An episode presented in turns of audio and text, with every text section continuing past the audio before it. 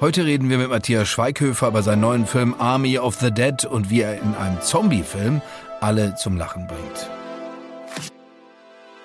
Willkommen bei der Netflix-Woche mit Hadne Tesfay und Jörg Thaddeus. Jede Woche sprechen wir hier mit interessanten Menschen über wichtige Neuerscheinungen, ewige Lieblingsserien und das Netflixen an sich. Über das, was sie antreibt und das, was uns alle bewegt. Netflix-Woche, der Podcast über alles, was es sich zu streamen lohnt.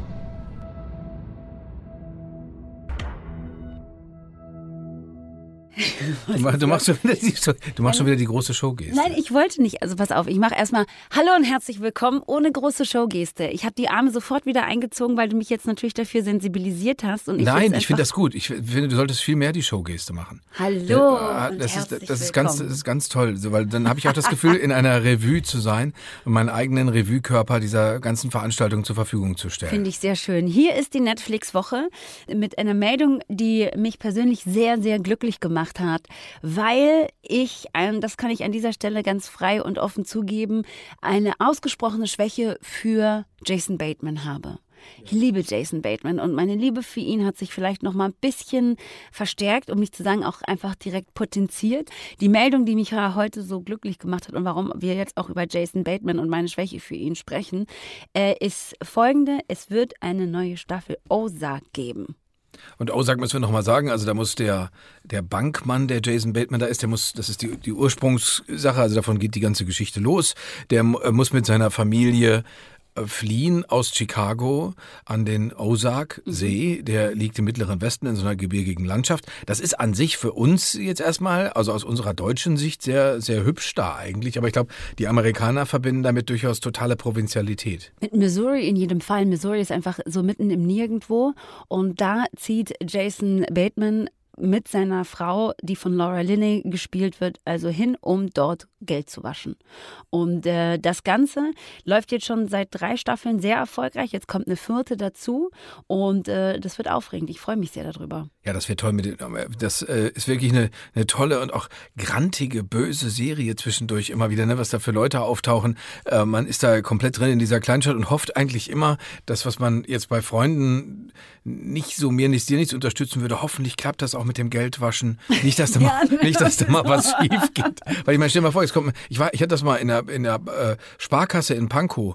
Da wollte ich Bargeld abholen, um mir ein, um mir ein Seat Alhambra zu kaufen. Daraufhin rief, äh, griff die Frau zum Telefonhörer und rief, Renate, ich habe hier eine Geldwäsche. Wo ich, wow. ich dachte, wow, ich gehe aber ab. Und äh, das hätte natürlich jetzt keiner von meinen Freunden, wenn ich wirklich Geld gewaschen hätte, gut gefunden. Ja. Aber bei Ozark findet man es gut. Da denkt man sich ja, okay, klar, nee, mach das. Also wenn ihr eine Geisel nehmen müsst zwischendurch, ist okay. Hey, es ist Problem. nicht super, ne? aber kann man, also wenn es die Umstände sozusagen unbedingt brauchen, dann ist das halt so. Man, man, hat das Gefühl, er möchte trotzdem den Laden zusammenhalten, er möchte trotzdem ordentlich sein und er möchte trotzdem eigentlich auch ein vernünftiger Vater für seine missratenen Kinder, aber auch ein äh, guter Ehemann für seine untreue Ehefrau sein. Also er möchte alles, was er machen kann, möglichst gut machen. Und deswegen sagen wir, dann muss es auch mit der Geldwäsche klappen. Aber das soll sich mal jeder selber angucken. Vielleicht bin ich auch zu unmoralisch. Äh, wir müssen uns ja jetzt heute auch äh, zum Glück in was ganz anderes einfühlen.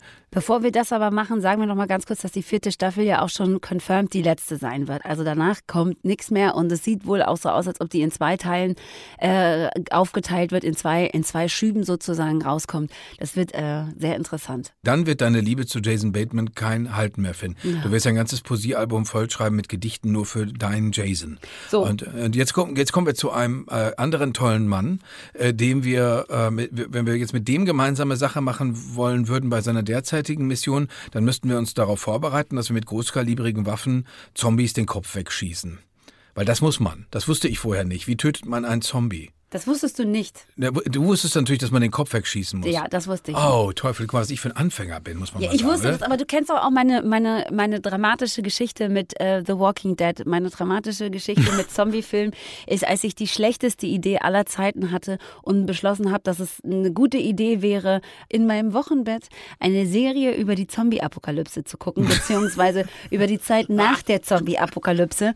Und das hat mich, also ich war, war da ja schon ohnehin hormonell irgendwie so herausgefordert überfordert und habe dann äh, gedacht, so als ich dann da so saß mitten in der Nacht, äh, darüber nachgedacht, dass ich im Falle einer Zombie-Apokalypse tatsächlich überhaupt gar keine Funktion hätte. Ich kann nichts, ich mache nichts und ich wäre wahrscheinlich als allererste schon irgendwie dran und äh, würde da sozusagen zurückgelassen, weil ich einfach keinerlei Funktion und keinen Mehrwert für die für eine postapokalyptische, post-Zombie-apokalyptische Gesellschaft hätte. Da dachte ich dann so, hm. Und das war so der Moment, als ich dann in diesem, in diesem tiefen Tal steckte, habe ich dann gedacht, okay, vielleicht ist es jetzt nicht unbedingt der beste Zeitpunkt, um in das Zombie-Genre einzusteigen. Ähm, aber jetzt wurde ich sozusagen wieder versöhnt mit diesem, mit diesem, mit diesem Genre und zwar mit Army of the Dead. Und ähm, da spielt der Mann, mit dem wir heute äh, länger gleich auch sprechen werden, ähm, mit. Äh, die Rede ist von Matthias Schweighöfer. Welche Rolle er spielt und ähm, wie die Dreharbeiten zu Army of the Dead waren, darüber reden wir gleich.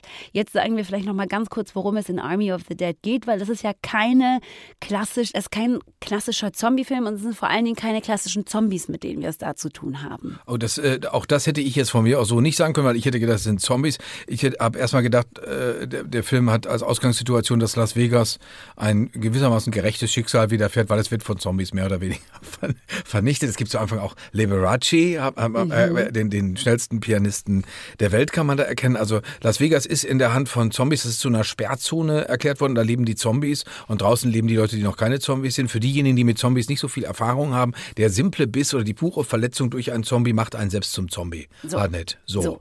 So, das ist so, der, so, das ist so, das, wovon wir ausgehen. In Las Vegas liegt aber natürlich noch wahnsinnig viel Geld und es gibt dann natürlich auch Menschen, die denken, bevor, wie von der ähm, amerikanischen Regierung in dem Zusammenhang beschlossen, diese Stadt dem Boden gleich gemacht wird durch den Abwurf einer Atombombe, um alle Zombies sozusagen umzubringen auf einen, auf einen Schlag. Ähm, bevor also das alles passiert, schicken wir dann eine Gruppe von Menschen rein, die sich ähm, schon mit Zombies auskennen, um einen Safe zu knappen äh, knacken, weil da 200 Millionen Dollar unter einem ge bestimmten Gebäude liegen und äh, die gehen dann da rein und sollen die Kohle rausholen. Und einer dieser Menschen, der da mit nach Las Vegas geht und dort eben mit einer neuen Art von Zombie konfrontiert ist, das ist der Mann, den wir jetzt aus, glaube London zugeschaltet jetzt bei uns haben. Hallo Matthias. Hallo Matthias. Hallo. Hallo ihr. Hallo du. Matthias, Matthias, wir haben so schrecklich Angst um dich gehabt, in diesem, dass du da unter diesen ganzen Zombies warst. Ich habe äh, mich zu Anfang gefragt, wenn Matthias Schweighöfer, vergangenes Jahr äh, gab es den Film Resistance äh, von dir oder mit dir, wo du Klaus Barbie gespielt hast, diesen fürchterlichen Nazi äh, in Lyon. Und wann kommt denn dann ein Drehbuch an, in dem drin steht, jetzt, Matthias, hätten wir dich gerne für einen Zombie-Film? Ähm, da kam erstmal gar kein Drehbuch an, äh, sondern irgendwann rief mich nur mein Agent an aus äh, Amerika und hat gesagt, äh, kannst du bitte das E-Tape machen für diesen Film, der heißt Army of the Dead. Und äh, ich habe äh, gar nicht auf diese Zettel geguckt, auf diese Mail, die ich da bekommen habe und bis ich dieses Tape gemacht hatte und dann dachte ich mir so, okay, ich schick das jetzt ab und ich glaube, ich, ich fand es selber auch so, ich mir dachte so, okay, ich schick's einfach ab und dann habe ich erst gelesen, dass es auch für Zack, dass Zack Snyder da auch wirklich Regie macht und äh, aber das kam einfach so reingetrudelt, einfach so nebenbei. So. Und dann hast du das aber festgestellt. Dann hast du gemerkt, was das für ein Projekt ist, dass da Zack Snyder, über den wir ja bestimmt auch nochmal sprechen werden, Regie führt und so. Und wann wolltest du den Job dann unbedingt haben? Das sind so Sachen, wenn das in diesen Kategorien ist, Zack Snyder ist für, für mich, muss man dazu sagen, alle Filme, die ich gemacht habe als Regisseur in Deutschland, habe ich immer, also ich muss dazu sagen, ich bin, glaube ich, einer der größten Fans auch von Zack Snyder. Deswegen war das halt total irre. Als, also ich war schon auch so ein bisschen naja, ich hatte schon so einen Fan-Crush-Moment, ne? äh, äh, und äh, äh, war auch total nervös, weil der Mann mir wirklich viel bedeutet. Gerade in seiner Art und Weise, wie der so, ähm, äh, wie seine Looks sind, ne? Ähm, so sehr visionary. Und äh, äh, ey, ist krass, jetzt fange ich auch schon an mit diesem Denglisch, unglaublich. Aber auf jeden Fall. Ähm, äh, nicht zu fassen. Nee, es ist so krass, weil ich rede einfach jeden Tag ab 16 Uhr, wenn die Amerikaner wach sind, bis 23, 24 Uhr nur Englisch. Und jetzt in London natürlich noch mehr Englisch, aber ähm, äh, und das jetzt schon seit über einem halben Jahr. Deswegen ist es halt manchmal wirklich absurd. Äh, nee, aber wie gesagt, Zack äh, war für mich immer so ein richtiger Guru und dachte mir auch so, wow, ich feiere den immer ab und ich liebe das, was der macht. Und ich wurde halt sehr schnell sehr nervös. Ich hatte auch mal ein Casting bei Christopher Nolan und Christopher Nolan war im Raum drin und das habe ich so verkackt, weil ich die ganze Zeit Christopher Nolan angeguckt habe und mir dachte, das da ist echt Christopher, das, das da ist wirklich Christopher Nolan. Wie mhm. krass ist das denn? Mhm. Ja. Aber Jetzt habe ich auch schon wieder die Frage vergessen. Ist ja. gar nicht schlimm. Wir können ja einfach noch ein bisschen weiter über Zack Snyder sprechen. Was sind denn so für dich so diese die die die Meilensteine gewesen oder das was was ähm, ihn die Werke, die ihn so für dich so krass machen einfach? Hm, also bei 300 gab es eine Sequenz, so eine Kampfsequenz, wo ich echt dachte, wo der so Time Ramps eingebaut hat in, in, in so eine Slow, seitliche Slow-Motion-Einstellung. Und da habe ich kurz gedacht, okay, wow, da, der ganze Film sah so absurd aus. Und ab dann Watchmen, ich war ein riesen Watchmen-Fan. Und mhm. dann bei Man of Steel. Man of Steel war so mein Hauptfilm, den ich von Zack am meisten geliebt habe, weil die Second Unit bei äh, Man of Steel so gut gefilmt war und so atmosphärisch, dass ich immer bei meinen Filmen, habe ich meinen Leuten an der Second Unit immer gesagt, guckt euch Man of Steel an. Und was die da bei der Second Unit machen, genau sowas will ich haben. Ich will Patina haben, ich will Atmosphäre haben. Ich will sehen, dass die Dinge benutzt sind und so. Nicht so clean, sondern seid bitte ein bisschen dreckig. Und äh, ja, und deswegen war Man of Steel bei jedem meiner Filme für die Second Unit so die Guideline. Ne? Aber äh, Matthias, dir ist klar, dass wir jetzt äh, schon aussteigen müssen, die wir nicht wissen, was macht denn die Second Unit? Also ich würde dann immer eine, so. eine Einheit glauben. Also, Entschuldigung. Genau, also eine Second Unit ist sozusagen, man hat ein Hauptfilmteam, was dreht, ne? also mhm. was eine Szene dreht. Und wenn man in dieser Szene zum Beispiel ähm, ein Glas anfasst oder man macht eine Zigarette aus oder es liegt ein Stückchen Kuchen auf einem Teller, gibt es noch ein Team, was genau dann diese nahen Einstellungen äh, nachdreht, wie man jemanden sieht, der was eingießt oder genau wie die Zigarette aus ist, damit diese, das Hauptteam wieder weiterdrehen kann, Gesichter, ne? Gesichter und Körper. ähm, und so, so teilt man sich dann rein. Ah, ja, dann gibt es eine richtige das ist dann eine Second Unit. Sehr gut. Das kann man, glaube ich, besser nicht erklären. Das haben wir jetzt super gelernt. Äh, Matthias, trotzdem dieses, dieses Thema Zombie, äh, das, war, das war dir total recht. Also hast du irgendein Verhältnis zu, zu Zombie-Filmen? Hast du die früher schon gesehen? Jetzt abseits davon, dass du Zack Snyder so toll fandst, müssen wir übrigens gleich von dir nochmal wissen, wie dann die wirkliche Begegnung war, weil das mitunter ja auch ernüchternd ist. Ähm, ich äh, war schon immer auch Zombie-Fan. Ich mag einfach Filme, die mich kurz mal so aus der Realität äh, rausholen. Und äh, klar, auch was, was Hartnett vorhin gesagt hat, war, dass äh, klar, ich, auch ich, also ich lag jetzt nicht im Wochenbett, aber ich lag neben dem Wochenbett und äh, äh, äh, und ähm, hab auch vierte, also äh, Walking Dead angefangen, aber irgendwann habe ich dann auch so den Faden verloren und dachte mir auch so, Mann, ey, diese die sind aber auch langsam. Und irgendwann kam die Anfrage und das war dann mein Schlüsselmoment. Äh, äh, ähm, die haben mir angeboten, drei Tage da mitzuspielen bei äh, Walking Dead. Ah. Mhm. Und ich hätte aber, weil die das in Atlanta ja gedreht haben, hätte ich nach Atlanta gemusst in eine Zombie-Schule die es da wirklich gibt, wo man lernt, wie ein, wie ein Zombie zu laufen und wie ein Zombie zu sprechen, sich auch wirklich, und ich hätte da drei Wochen in diese Zombie-Schule gemusst für drei Drehtage und konnte das nicht machen. Das ist, äh, das ist nicht so fast. Du erzählst uns jetzt aber kein vom Pferd, Matthias. Es gibt in Atlanta eine Zombie-Schule. Im Ernst? Na, es gibt wirklich, es gibt wirklich äh, äh, äh, eine Zombie-Schule, wo du lernen musst, auch so zu reden und zu sprechen und dich äh, wirklich zu bewegen und so. Ja, gibt es wirklich. Das Wahnsinn, das ist ja irre. Und das hast du dann aber nicht machen können, einfach wegen auch keine Aus Zeit. Zeitgründen. Ja, ich dachte, der Aufwand für drei Wochen in so eine Schule, um dann drei Drehtage da zu haben, nur so aus Spaß. Äh, äh, ich habe ja zwei Kinder. Das, das, da, da hätten die Kinder gesagt, sag mal, hast du sie noch alle? Ja. Deswegen habe ich mich dagegen entschieden. Jetzt aber nochmal zu der Begegnung mit Zack Snyder, weil das, da viele Leute, die uns jetzt zuhören, die würden bei dir ein ähnliches Gefühl haben, die würden sagen, Wahnsinn, ich habe Matthias Schweighöfer getroffen, ich konnte kein Wort rausbringen oder, oder ich wusste nicht, was ich sagen wollte oder ich habe nur dummes Zeug erzählt. Wie war das jetzt andererseits bei dir in die andere Richtung? Also du triffst diesen von dir so bewunderten Regisseur und es ist völlig klar, ihr werdet miteinander arbeiten. Wie, wie, wie war dann das? War, das? war das am Anfang angespannt? Warst du von Anfang an enthusiastisch? Also wie, wie war das für dich? Ähm, äh ich war total nervös, also wirklich richtig nervös, mit so ganz großen Schweißflecken unter den Achseln und nassen Händen, also wirklich kein Witz. Und also alle schattigen Stellen waren etwas feuchter und Matthias, die, diesen, diesen Nazis hat es nicht gebraucht. Oh. Das war uh, sorry, sorry. Äh, ähm, nee, aber ich war, ich war wirklich unglaublich, ich war wirklich echt nervös und vor allen Dingen, ich habe Zack nie getroffen vorm ersten Drehtag, weil der immer so viel zu tun hatte. Ach, krass, okay. Und ich wusste, die größte Szene im Film habe ich direkt am ersten Tag und die haben am ersten Tag gesagt, ja, wir haben fünf Stunden, sechs Stunden Zeit für die Szene und es wurde immer weniger und irgendwann war nur noch so zwei Stunden übrig und dann hieß es auf einmal, los geht's, jetzt, du bist dran. Erste Szene, Dave Bautista auch und ich dachte mir so, oh Gott, oh Gott, oh Gott, oh Gott, oh Gott, was mache ich hier nur? Und, und aber eigentlich liebe ich immer so eine Situation, wenn du echt mit dem Rücken an der Wand bist und einfach so, weißt du, Hosen runter, los geht's, du kannst nichts machen, einfach nach vorne. Ähm, und das hat, das hat in dem Moment, war es wirklich so, ich habe Zack getroffen und war natürlich total aufgeregt und habe die erste Szene gespielt und aber so viel improvisieren dürfen, dass Dave Bautista die ganze Zeit gelacht hat. Also der musste die ganze Zeit lachen, dass Zack dann irgendwann immer gesagt hat, Dave! ja, shut up! Äh, und und äh, äh, don't laugh, don't laugh!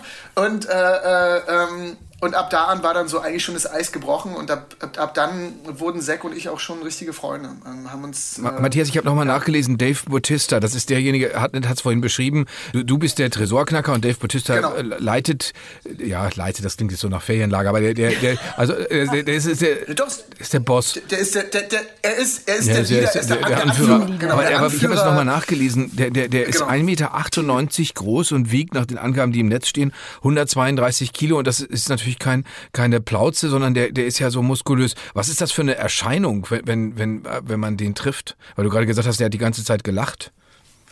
Ja, der ist total, äh, ist, ist einer der herzlichsten und liebevollsten und bodenständigsten Menschen, die ich jemals in meinem Leben getroffen habe. Also natürlich ist das einfach ein Schrank, ne, der da vor dir steht, aber der total herzlich und freundlich und liebevoll ist, ne? Und dadurch ist es sofort so, ist er sofort offen und äh, so also total auch bei dir und ein total interessierter Mann auch so ne? So wo kommst du her? Was machst du? Äh, wie geht's dir? Und ähm, dadurch hat man diese, hat man nie auf diese Größe eigentlich geachtet. Aber wenn du jetzt diese Daten hier raushaust, ja, dann ist das natürlich sehr, sehr beeindruckend. Jetzt hast du uns ja erzählt, Matthias, da äh, seinerzeit die, die, die äh, Zombie-Schule konntest du nicht machen. Äh, was musstest du denn jetzt tun? Wir haben hier vorhin gezankt schon ein klein bisschen darüber, weil ich gesagt habe, äh, der Matthias ist ein trainierter Mann, aber er hat für diesen Film extra trainiert, weil du erscheinst mir muskulöser. Das kann natürlich auch völliger Blödsinn sein, wie du uns gleich erklären kannst. Aber was für Vor Vorbereitung hast du insgesamt äh, machen müssen, um bei diesem ja, tatsächlich auch sehr körperlichen Film dann, dann mitzumachen?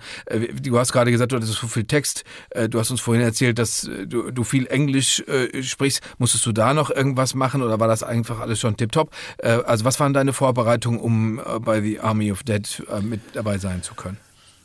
Also wir hatten natürlich Schusstraining und äh, Navy Seal Training, so hieß das, äh, wo wir uns, Im in, äh, ja, wo wir, aber das war natürlich sehr lustig für, für meine Figur. Ich, wir waren immer auf der Shooting Range und äh, äh, haben so zu zwölf da schießen gelernt und so. Aber das Lustige war halt bei mir, weil meine Figur doch so ein bisschen weirder ist und, und anders ähm, dass äh, wir, wir, diese Leute von der Navy haben uns halt so beigebracht, so wie infiltriert man Räume, wie würde man als Team Gänge infiltrieren, wenn von links, von rechts, von oben, von unten und so. Und, und haben dann zu mir aber immer gesagt, und du machst das alles nicht, sondern immer falsch.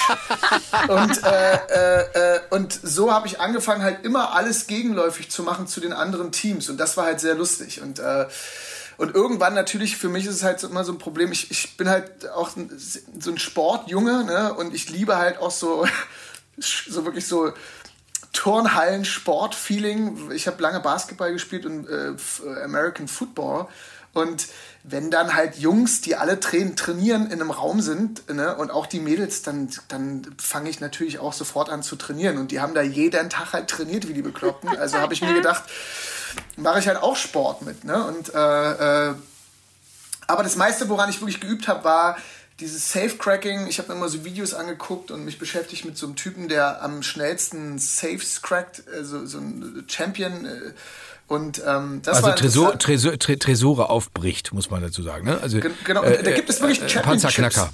Ja, genau, da gibt Was? es wirklich Panzer, es Meisterschaften, gibt krass. Meisterschaften, genau, in, äh, und weil das über das Gehör geht und das ist interessant, die machen zum Beispiel an, äh, an, an sozusagen an, an so einem Stab, der, der da drin ist, in dem Safe, machen die erst, befestigen die, die ein Stückchen Holz oder ein Blatt Papier. Ne?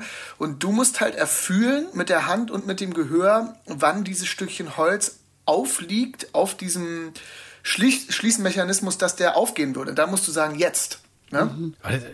Und der Typ war so gut, dass der eine Feder gefühlt hat, die aufliegt auf diesem Schlie Schließmechanismus. Aber das, das Irre ist, äh, wenn du das jetzt und erzählst, das Irre ist, man guckt sich das im Film an und denkt sich, ja, natürlich, ja, genau. der Herr mhm. Schweighöfer horcht da ein bisschen am Tresor. Also, das, das, das, das, eigentlich müsste man das unten insertieren, weil, weil, weil das ist, das weiß man ja eigentlich gar nicht, dass, dass die Leute, ich hätte gedacht, die sprengen oder, oder holen eine Flex raus oder sowas. Ich dachte, das wäre jetzt einfach ja, nur eine kunst, kunstvolle Übertreibung, dass du horchst. Nee, nee, das war wirklich, äh, das, ich fand das total interessant. Ich wusste das bis dato auch nicht. Und äh, seitdem habe ich halt lauter Saves bei mir zu Hause. Und das ist, äh, das, das, das ist echt zu einem gefährlichen Hobby geworden.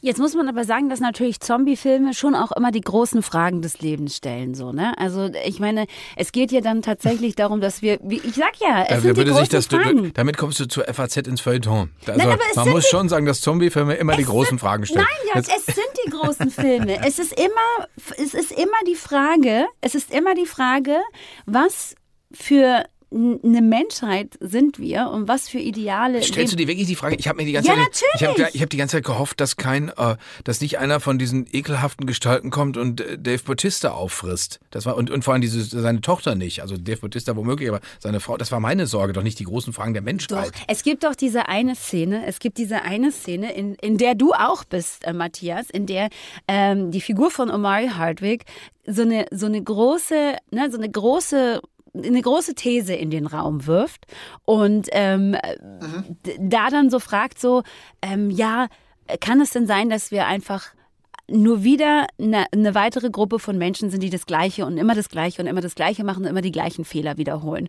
Und wenn ich jetzt sage, um jetzt mal Zombie-Filme so auf so eine Metaebene zu heben, ja, es geht um, und ich bleibe dabei, Jörg, ob dir das jetzt passt oder nicht, ja, ob du es jetzt gerne, äh, wie sagt man, konkret möchtest oder nicht, aber es geht immer um die Fragen, was für eine, was für eine Art von Mensch sind wir so? Was für, was für, was sind so unsere Charakterzüge? Wann kommen die raus? Kommen die in, in Extremsituationen raus und so weiter und so fort, ja? Also, was sind für dich so die großen Fragen dieses Filmes, Matthias? Ja, aber das ist eine gute Frage. Ich habe mir darüber wirklich noch nie Gedanken gemacht. Die tief, also die großen Fragen dieses Films, ne? Äh, also ich, die Frage, die ich mir bei diesem Film halt auch stellen würde, ist, äh, ne? Äh, habe ich mit meiner Tochter im Leben alles richtig gemacht. Ne? ja. Äh, das, das, das, das äh, ne, bin ich ein guter Vater. Ne? So mhm. klar, das, äh, das, das kommt schon vor. Und äh, ähnlich wie du auch, habe ich Skills zum Überleben oder würde ich theoretisch, wenn so eine Zombie-Horde auf mich zurennen würde, wäre es dann vorbei? Aber die Antwort werde ich dir nicht sagen. naja, also sagen wir es mal so, nachdem du im Gym mit Omari Hardwick trainiert hast, glaube ich schon, dass du vielleicht noch die eine oder andere Fähigkeit hast, die dich jetzt von mir äh, unterscheidet. Aber lass uns noch mal ganz kurz auf, den, auf deinen Weg jetzt dahin sprechen auch so. Ne? Ich meine, Jörg hat gerade auch schon von, von deinem letzten Projekt gesprochen ähm, und, und jetzt ist Weißt du, was ich mich so gefragt habe, ist so, okay, jetzt haben wir in, vor allen Dingen in Deutschland so, ja, Jahrzehnte damit verbracht, dass du uns so ans Herz wächst, so, weißt du, als, ähm, als unser Matthias. Und jetzt sehen wir dich in so einem Zombie-Film. Und dann dachte ich mir so, bevor ich ähm, auch wusste, was deine Rolle da drin spielen äh, sein wird, war ich so, boah, aber können wir denn jetzt wirklich Angst haben vor Matthias? Wenn der jetzt in so einem, weißt du, in so einem Zombie-Film den Actionstar macht und so, können wir wirklich Angst haben vor dem? Wie, wie gehst du mit diesem, mit diesem, mit diesem, mit dieser Veränderung auch von dir selber um? Mm, ich glaube, also ich glaube, ich gehe ganz, ich versuche, ich gehe positiv damit um, weil ähm, dieser, der Klaus Barbie-Film und, und oftmals, mhm. wenn ich Anfragen bekam aus Amerika, waren es halt gerade auch diese Nazis, ne, die man mhm. spielen konnte in internationalen Produktionen. Und Zack kam auf einmal auf mich zu und hat gesagt, ey, du bist hier der Comic Relief und wir wissen, dass du in Deutschland lustige Sachen gemacht hast, aber und dann waren die zum Beispiel am Set ähm, und das und das war cool, weil Dave hat mir, das erzähle ich euch jetzt, Dave hat mir am Ende des Films eine Karte geschrieben und hat gesagt, also da stand so drauf, ey Matthias, just wanted to let you know, um, you're the most talented actor on the set, so cheers to your future. Um, wow. You can always, you can always call me, brother. Uh, und das und weil die so, die haben sich so gefreut über meine Art des Humors und die haben gesagt, der kommt aus Deutschland. hä? äh, äh, und hat, hat äh, und ähm, ich habe ja oft auch und das war irgendwie irre zu sehen, weil ich habe so viel trainiert, diesen amerikanischen Humor und auch immer versucht, in meine Filme umzusetzen, wenn es um Humor ging, mhm. die Timings international zu halten oder die Choreografien der Schauspielerkollegen und so. In den Timings einen Humor zu haben, der ein bisschen universeller ist und nicht nur ganz so speziell German. Ne? Mhm. Und auf einmal stehst du da vor so einer Truppe, die wirklich über dich lachen und sich denken so, ah, die Ideen sind geil und, das, der hat echt Humor, der Typ und äh, cool, das macht Spaß. Kennen wir so bis dato noch gar nicht so, ne? Äh, ähm, und, das, das, und deswegen habe ich mir gedacht, so, eigentlich ist das cool, weil ähm, dass ich den Humor auch in so einen internationalen Film noch mit transportieren durfte. Und die Leute kennen mich ja trotzdem in Deutschland auch unter viel Humor. Aber es werden halt auch mehr ernstere Filme kommen, mm, mm. zum Beispiel. Und es kommen vor allen Dingen ganz neue Aufgaben, ähm, beziehungsweise sie sind schon im Grunde genommen fertig, weil du wirst ja einfach auch nochmal eine ganz andere Nähe zu ähm, Army of the Dead entwickeln, weil du nicht nur die Hauptrolle in dem Prequel spielst, also in, in, in dem Film, der zeitlich vor Army of the Dead angesiedelt ist, sondern auch Regie geführt hast in Army of Thieves. Ihr seid irgendwie, glaube ich, im Dezember letzten Jahres fertig geworden. Und da war ich so, okay, krasse, krasse Sache einfach. Also es ist einfach eine krasse Nummer. Wie war denn das? Dann einfach bei, bei, bei so einer Produktion nicht nur irgendwie, weißt du, Teil des Ensembles zu sein, sondern einfach eine Hauptrolle zu spielen und einfach Regie zu führen. Ja, also diese ganze Reise mit dem Film war einfach, also ich bin jeden Tag sitze ich auch nochmal da und denke mir so, ey, was geht da eigentlich gerade ab, wie schön es ist, auch sowas einmal so erleben zu dürfen. So, das ist toll. Also bin dafür sehr dankbar, weil mh, hm, der Film war fertig und ich habe mich, wie gesagt, sehr viel mit Zack angefreundet, weil Zack hat auch in der Zeit von Army of the Dead, hat er sich beschäftigt so ein bisschen mit You Are Wanted, mit meiner Serie für Amazon mhm. und äh, ähm, hat dann bei gewissen Sachen, wie wir gedreht haben, kam der auch oft an und hat gesagt, krass Matthias, geil, wie du schon auch die Szene schneidest im Kopf. Also man sieht, du bist ein Filmemacher so, ne? Und das hat ihn total interessiert und dann fing er an mit mir so über diese ganzen technischen Details vom Filmemachen zu reden. Und so also haben wir uns halt angefreundet. Wir haben immer äh, in Football geworfen am Set, weil er hat auch gesagt, krass, für einen Europäer wirfst du sehr gut so einen amerikanischen Football, warum kannst du das? Mhm. Und ähm, dabei haben wir uns über technische Sachen von Filmen unterhalten. Und irgendwann haben die von Netflix in Amerika ein Testscreening gemacht und haben gesehen, dass meine Rolle äh, doch sehr gemocht wird. Und Zack kam auf die Idee, das Prequel zu machen. Er rief mich irgendwann an und hat gesagt, ey, wir hätten einen Vorschlag für dich. Willst du für deine Figur das Prequel selber drehen und deine Firma und meine produzieren, zusammen mit Netflix? Und ich so, nein, auf gar keinen Fall. Warum sollte ich das tun? Ne? Und, Was? Äh, äh der, also, Zack, also ich habe natürlich gesagt, what the fuck? okay. what the fuck? Und äh, habe mich tierisch gefreut und, das, und äh, diese Geschichte muss ich kurz erzählen. Und dann war ich, Zack wohnt in Pasadena. Dann bin ich zu Zack ins Haus gefahren nach Pasadena und wir haben das erst, die ersten Tag gehabt mit Ideen für den Film und der Autor war dabei, Shay Hatton und wir saßen in Pasadena und wussten, ey, wir machen diese Prequel, das ist der erste Tag von dem Prequel und sind dann essen gefahren. Und ähm, Zacks Frau Debbie hat einen, einen Tisch klar gemacht. Also die, so, oh, ich war vorher noch nie in Pasadena und ich fuhr bei Zack und Debbie mit dem Auto und wir fuhren auf so einen ähm, Hinterhof von diesem Restaurant und da gab es einen Parkplatz. Wir haben da geparkt. Die Leute von meiner Firma waren auch schon im Restaurant drin und äh, dann standen wir auf diesem Hof und ich gucke so an, die, an so eine Wand gegenüber von diesem Restaurant und da stand wirklich in einem riesengroßen Schriftzug, ne, so ein, äh, stand da dran Pantaleon Barbershop. Oh wow, wie deine und Firma? meine Firma, und meine Firma heißt Pantaleon. Und ich habe auf diesen Barbershop geguckt und habe gesagt, Zack, ich war noch niemals hier. Ihr habt das Restaurant ausgesucht. Und guck mal, und da oben steht in 5 mal 5 Metern Größe der Name meiner Company. Und dann kamen die Leute aus meiner Company raus. Dann musste ich sehr lachen. Zack ist Fische-Sternzeichen, seine Frau ist Fische-Sternzeichen, alle meine Partner sind Fische-Sternzeichen, ich bin auch Fische-Sternzeichen. Und dann da saßen wir da und haben wirklich gedacht, wie absurd, dass wir jetzt hier zusammensitzen und diese Prequel machen. Und äh, äh, und wie gesagt, jeder Tag ist total geil. Ich liebe Zack dafür, weil er mich jeden Tag, also wir, wir, telefonieren einfach jeden Tag über diesen Film und der mich immer ermuntert zu sagen, ey, denk groß, nutz deine Fantasie, bau dir das, die größte Fantasie der Welt, du kannst alles schaffen. Dream big, geh über deine Grenzen und vertrau dir. Ne? Mach, mach's nicht klein, mach's nicht, nicht unter, unter Wert, sondern schreibt die größten Geschichten so und äh, und das das ist total krass, dass ich das Erlebnis mal haben darf so. Ne? Ja, vor das Tolle ist, Matthias, dass wir da als deine Zuschauer und Zuschauerinnen äh, teilhaben können, weil wir werden ja sehen, was du daraus machst. Äh, das ist jetzt klingt jetzt alles noch umso erfreulicher. Das erste, was wir jetzt machen, ist Army of the Dead angucken. Das heißt, wir haben es schon gesehen und äh, ihr, ihr liebe Leute, die uns zuhört, guckt das jetzt hoffentlich auch alles am 21. Mai. Ist es soweit? Dann startet das ganze Ding äh, und dann seht ihr den Mann, der so toll Zeit für uns hatte und uns das alles ausführlich erklärt hat den seht ihr dann da in einer wirklich tollen Rolle. Und wie Matthias es schon gesagt hat, es ist ein Schritt nach vorne, wenn der Deutsche in einer Produktion überhaupt nicht weiß, wie man mit der Waffe umgeht und ihnen das von den Umstehenden gezeigt werden muss. Das ist, das ist eine sehr, das ist wirklich, wirklich, wirklich man denkt, oh, okay, er weiß es nicht. Äh, Matthias, alles Gute für dich. Ganz toll, dass du Zeit für uns hattest. Vielen Dank. Ja, toll, toll, toll. Und vielen, vielen Dank an euch auch. Danke dir. Ja. Und äh, ey, congrats für alles, was gerade passiert und noch passieren wird. Ey, bleibt gesund, bitte. Du auch. ja? Tschüss, Matthias. Ciao. Macht's gut, ihr Lieben. Tschüss, Dankeschön. Tschüssi.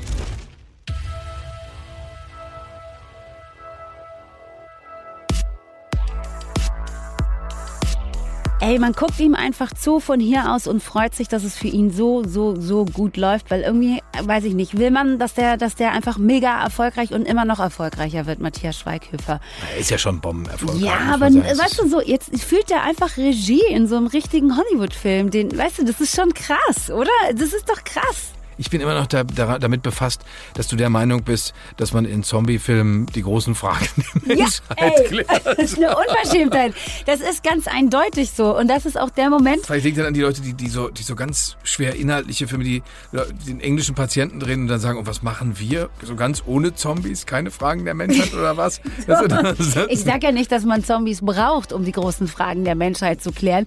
Aber ich denke durchaus, dass sie, dass sie das aufwerfen, dass sie, die, dass sie manche Themen durchaus in den Raum werfen und, und, und, und du dich dann damit äh, auseinandersetzen musst. Wer wärst du Geh, in einem Szenario komm wie du diesem? Mal, komm du mal in mein Wohnzimmer und überzeuge die Frau, die da sitzt. Äh, äh, ja, nee, nee, nee, doch, doch, die hatten jetzt sagt auch, dass wir Zombie-Filme angucken sollen, also, weil die großen Feinde... Ich, ja, okay. ja, es ist ja auch, es ist, man muss auch sagen, es ist ja auch sehr eklig. Also damit muss man natürlich, da muss man schon so ein bisschen drüber hinweg gucken. Aber also, also ich finde es toll. Naja, äh, kommen wir jetzt in der Netflix-Woche, ähm, wie immer an dieser Stelle, zu dem Moment, in dem euch spannende Menschen, spann viel spannender als Jörg und ich es sind, äh, von den Dingen erzählen, die sie gerade so auf Netflix gucken. Heute ist das zum Beispiel die Schauspielerin Jessica Schwarz. Mein Name ist Jessica Schwarz und ich spiele Professor Dr. Lorenz in der Netflix-Serie Biohackers. Da kommt auch bald die zweite Staffel, auf die ich mich sehr freue, weil ich auch noch nichts gesehen habe davon. Und ähm, bin an sich auch ein großer Netflix-Serien-Junkie, schaue eigentlich alles, was kommt. Freue mich auch unglaublich auf die neue Staffel von Peaky Blinders, leider die letzte.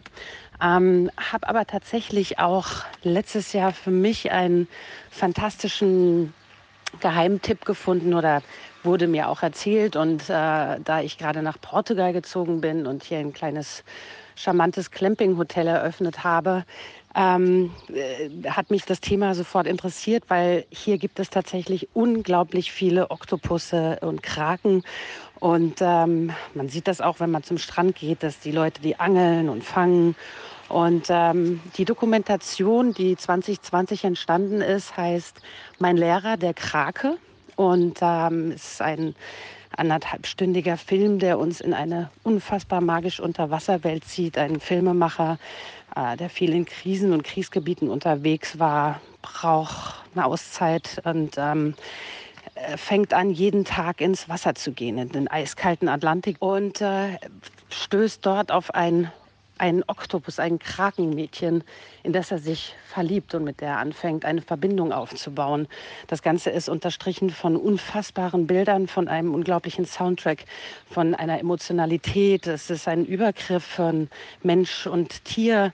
Ähm, man stößt in diese Unterwasserwelt, in diesen Algenwald und ähm, merkt irgendwie, förmlich, was es heißt, irgendwie eine Verbindung zu so einem Tier aufzubauen. Äh, Oktopusse, Kraken sind sehr intelligente Tiere. Man lernt unglaublich viel über, über dieses Tier und auch, was es heißt, loslassen zu müssen. Und ähm, da habe ich schon die ein oder andere Träne auch verdrückt und kann euch das nur wärmstens ans Herz legen. Ähm, und hoffe, ihr habt ganz viel Spaß mit diesem Tipp. Liebe Grüße. Dem können wir uns natürlich nur anschließen. Gerne, gerne diesem Tipp folgen und das gucken. So, jetzt aber, Jörg. Jetzt äh, verabschieden wir uns auf das Allerherzlichste. Sagen bitte schön, dass ihr auf Spotify und überall sonst, wo es Podcasts gibt, diesen, unseren Podcast hören könnt. Äh, Hartnett sagt das immer so schön dazu.